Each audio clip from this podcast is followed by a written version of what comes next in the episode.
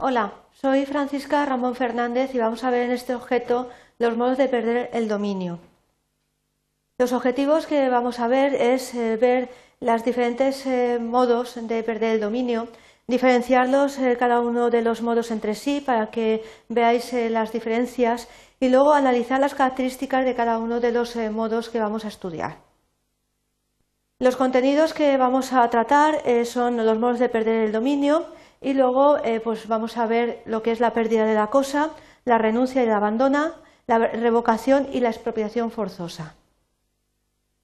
Bien, eh, los modos de perder el dominio eh, se encuentran eh, los siguientes, la pérdida de la cosa, la renuncia y el abandono, la revocación y la expropiación. Vamos a ver cada uno de ellos incidiendo en las diferencias que los caracterizan. La pérdida de la cosa es uno de los primeros modos de perder el dominio que vamos a ver, teniendo en cuenta que cuando se habla de la pérdida tiene que ser esta total, no parcial. Además, tiene que ser fortuita negligente o dolosa. Puede además acontecer o suceder en el mundo de la realidad física, es decir, que se pierda la cosa en su estado material, o bien en la realidad jurídica, que la cosa quede fuera del comercio de los hombres. La renuncia y el abandono eh, se diferencian en que eh, la renuncia, el titular de un derecho subjetivo, lo extingue de forma espontánea.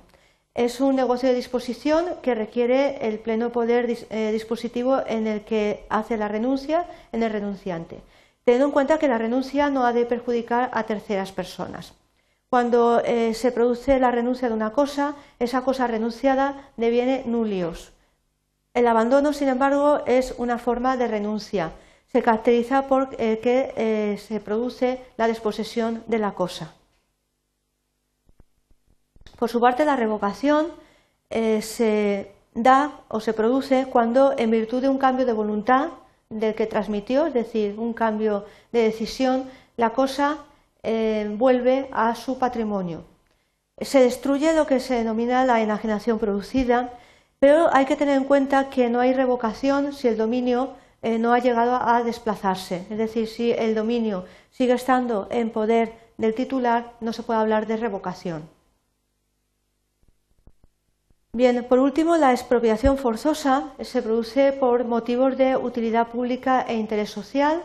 Hay que tener en cuenta el eh, precepto de la Constitución en el que se hace referencia a la función social de la propiedad, pero sin embargo la expropiación forzosa viene regulada por la Ley de 16 de diciembre del año 1954 de expropiación forzosa y por el reglamento aprobado por decreto de 26 de abril de 1957. Para que se produzca una expropiación se exige una causa de necesidad pública o interés social que sea declarada mediante una ley y además eh, que se dé una indemnización previa a la desposesión de la cosa. Bien, para ya eh, concluir, me gustaría resumiros eh, lo que hemos estado viendo. Hemos visto los modos de perder el dominio y los hemos diferenciado, ya que no se pueden confundir la pérdida de la cosa, la renuncia, el abandono, la revocación y la expropiación. Hemos incidido en las características de cada uno para que podáis diferenciarlos entre sí. Espero que esta eh, breve explicación os haya servido para ver de forma más clara los modos de perder el dominio. Gracias por vuestra atención.